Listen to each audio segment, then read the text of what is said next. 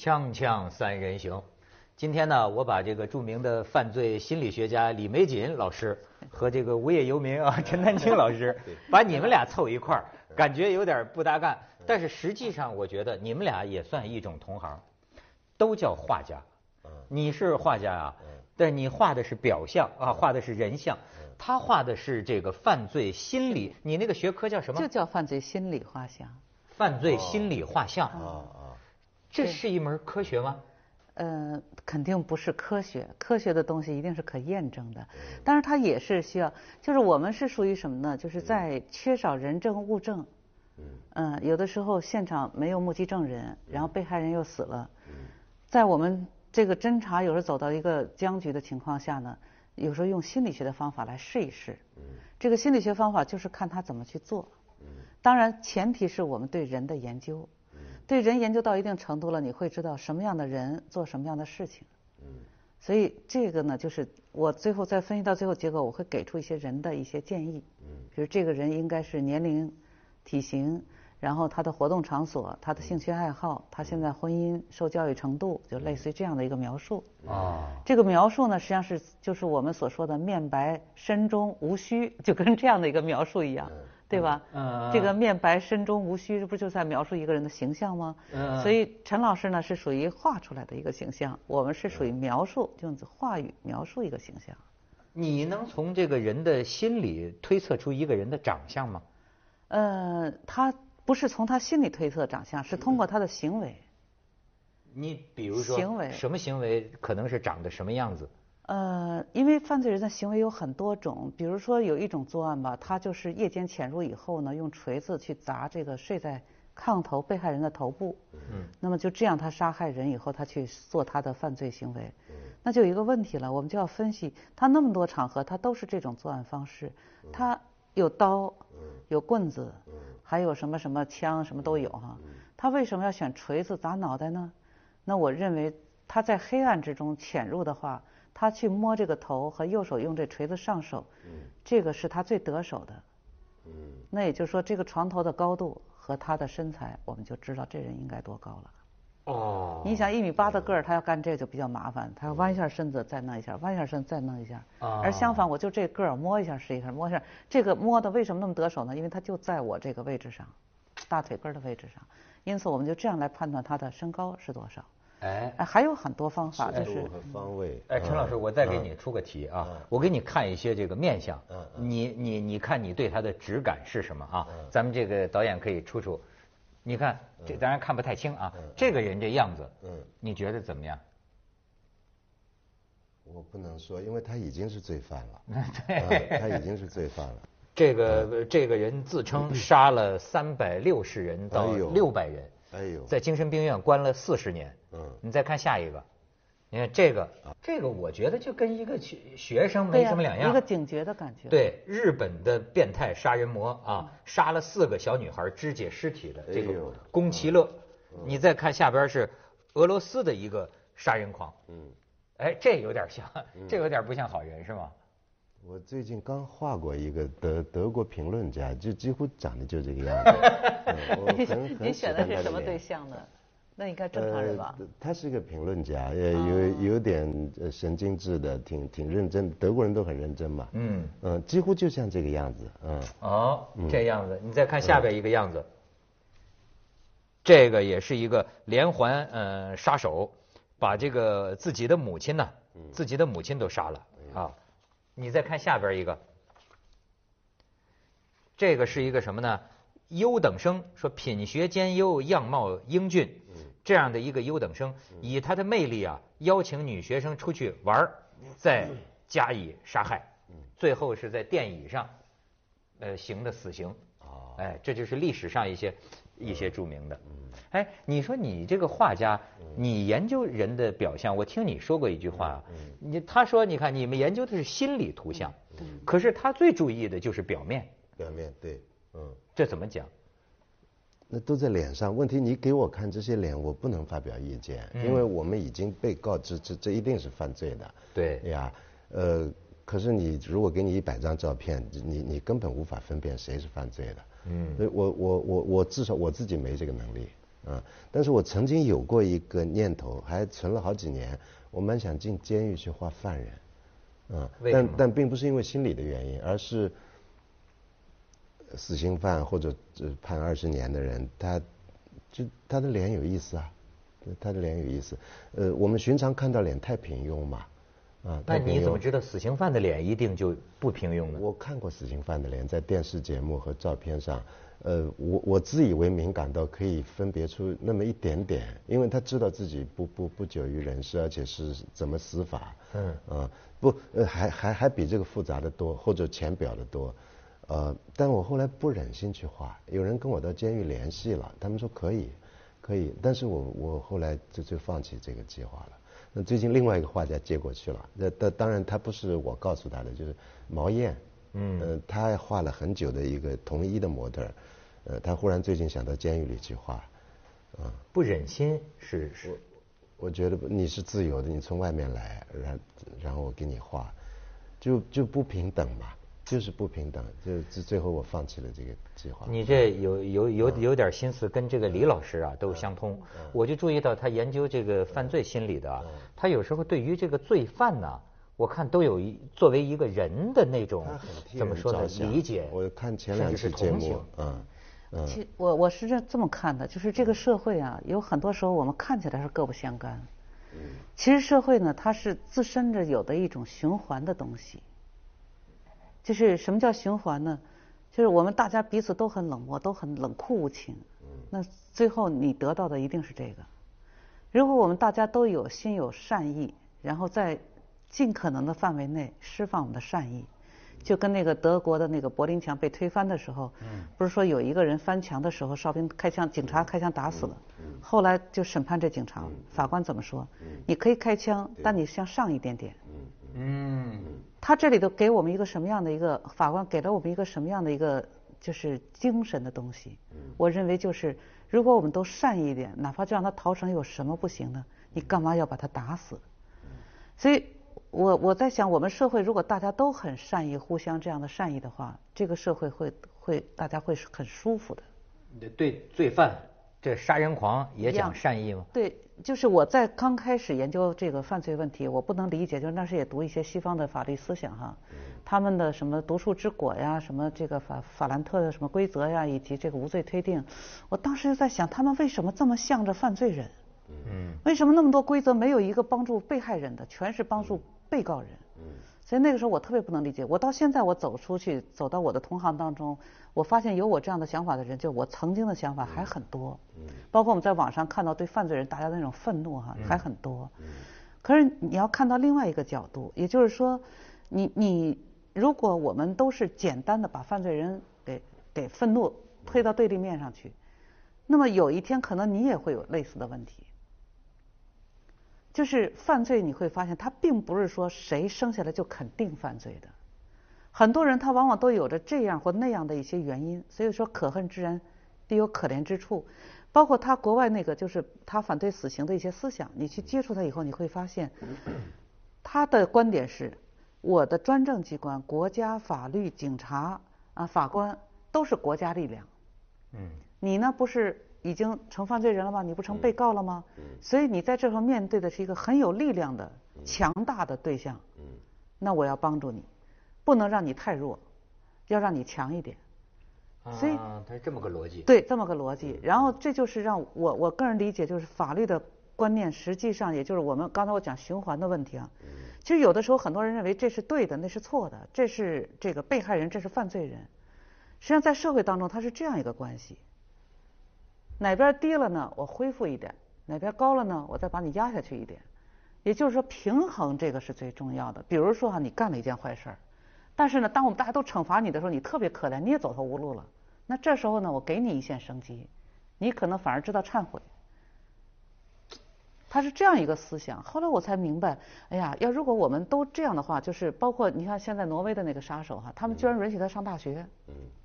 他说了，不能因为他的暴力来改变我们的信念。为什么？也就是说，不能用杀人来解决问题。哎呦，我觉得这李老师的思想对中国来说有点过于文明了，是吗？他说的这一切是启蒙运动以后的事情，这还是一个人权。但是这个问题呢，它是需要时间的。不是你在就是你体会这个结果是需要时间的。如果我们大家都能够这样有意的克制自己的那种冲动，克制自己的那种简单的报复的心态，可能最后的结果是你受益。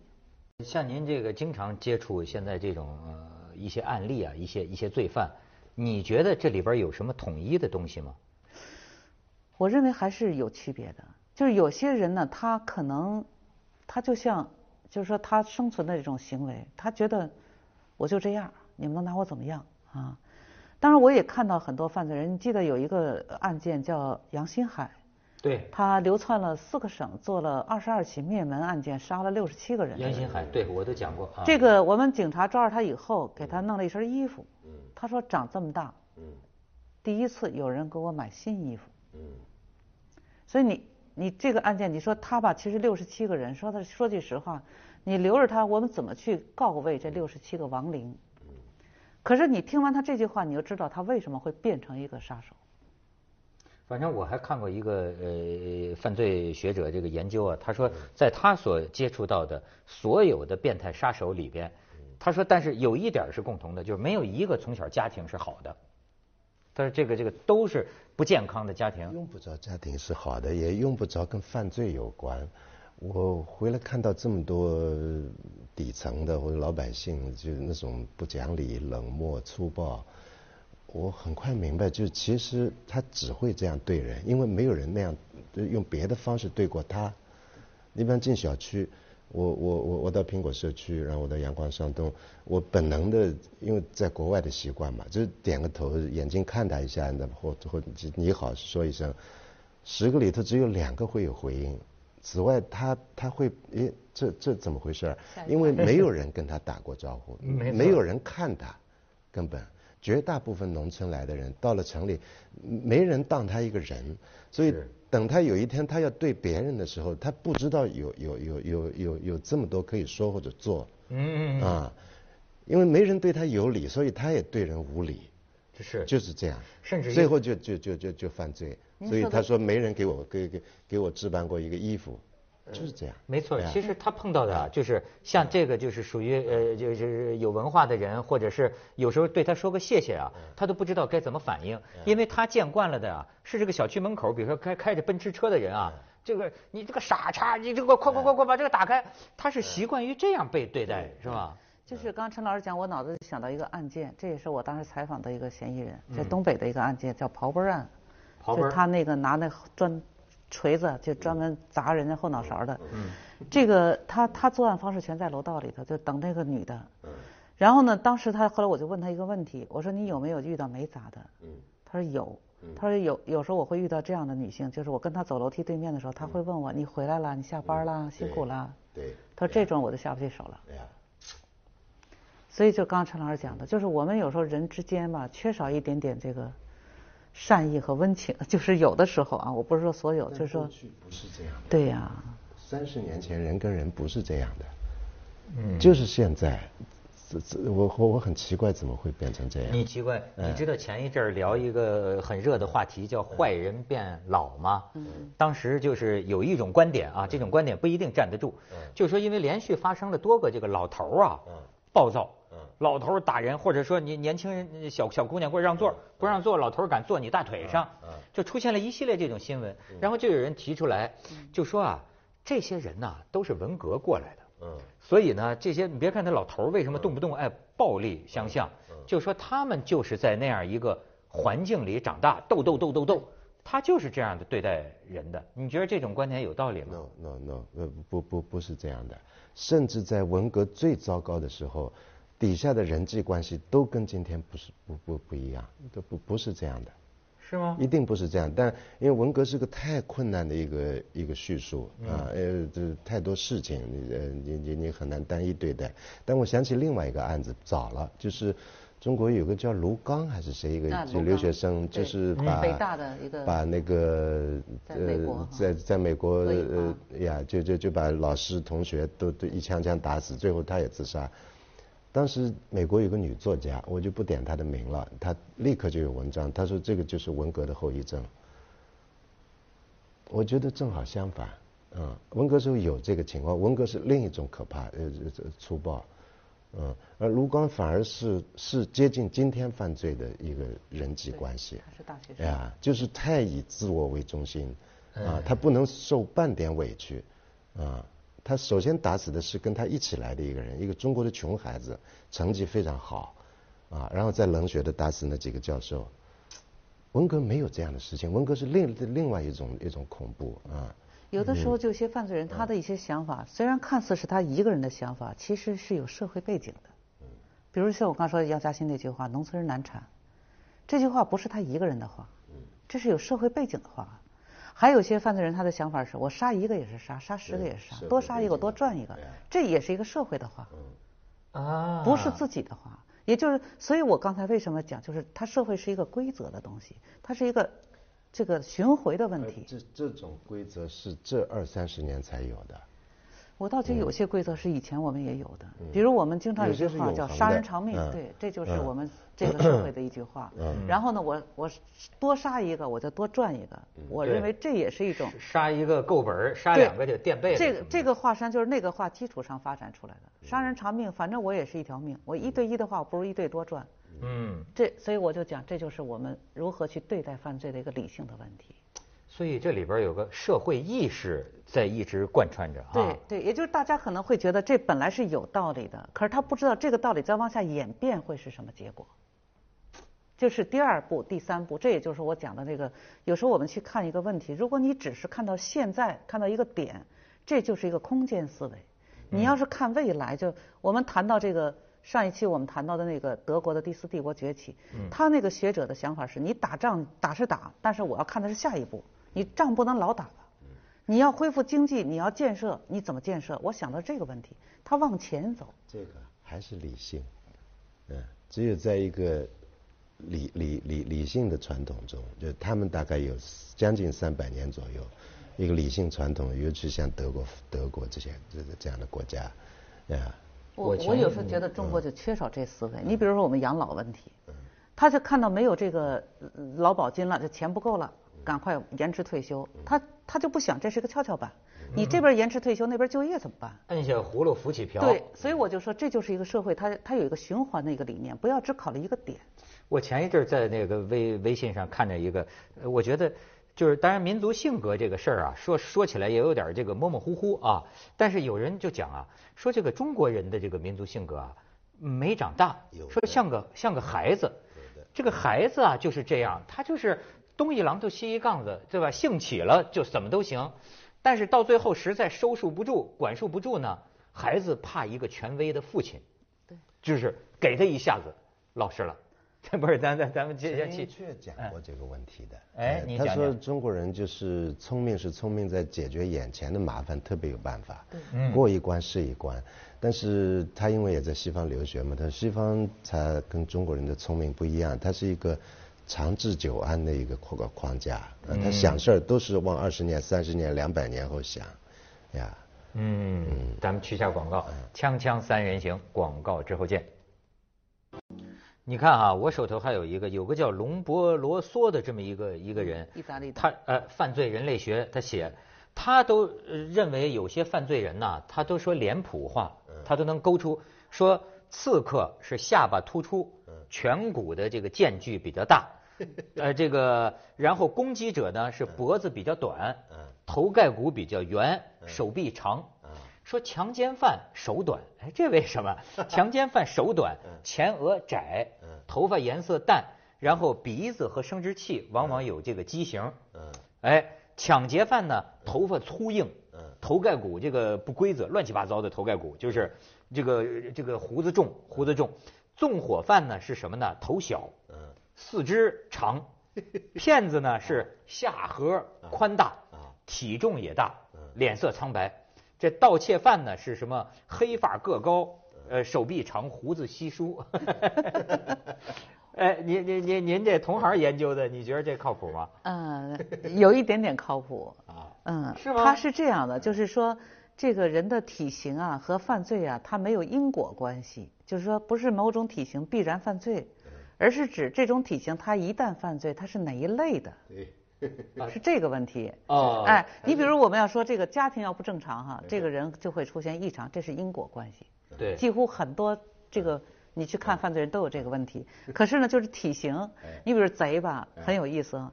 做贼的他一定是瘦小的，因为他在很多场合他 靠近你的时候，你的余光是看不到的石。签儿是吧？古上早石对签儿，哎，如果你要是你想一米八的个儿，然后腰围三尺多啊，然后一上车块儿老大，他往你跟前一贴，你就看到这人了，对吧？他别动手。那相反的，瘦小的人他就很容易贴近你，对吧？哎，对那么暴力犯罪像抢劫，他首先得有一个爆发力，他有爆发力的人往往骨骼都是筋骨性的。嗯，就爆发力嘛。对您他瘦弱，他哪有爆发力啊？他那胳膊跟细柴棍儿似的。就您这样还打劫呢哎，他就只能干这个，对吧？然后块儿很大的，他要是绝对抢劫。哎，然后那种又好吃懒做的，然后那个能这个善于那什么的，就是他，所以他这个不一样。因为我们有一个同行，他是专门画犯罪人的，嗯就是只要有目击证人，尤其被害人画。那么一般我目击证人很多都是性被害嘛，啊所以描述以后，后来人就说他怎么画都一样。我说我说错了，不是画的都一样，是这类人就是。这啊都是一种怎样的一样？就是刚才说的尖下巴，然后那个小细眼儿，就性犯罪的，嘴唇厚，性犯罪啊嘴唇厚真的对，尖下巴，小细眼儿。哎，这有意思很有意思。所以他画到后来呢，人家都说他怎么画都是一个。接下来为您播出文明启示录。你见过这样的人吗？我们专有这个专家，上海的一个叫叫一个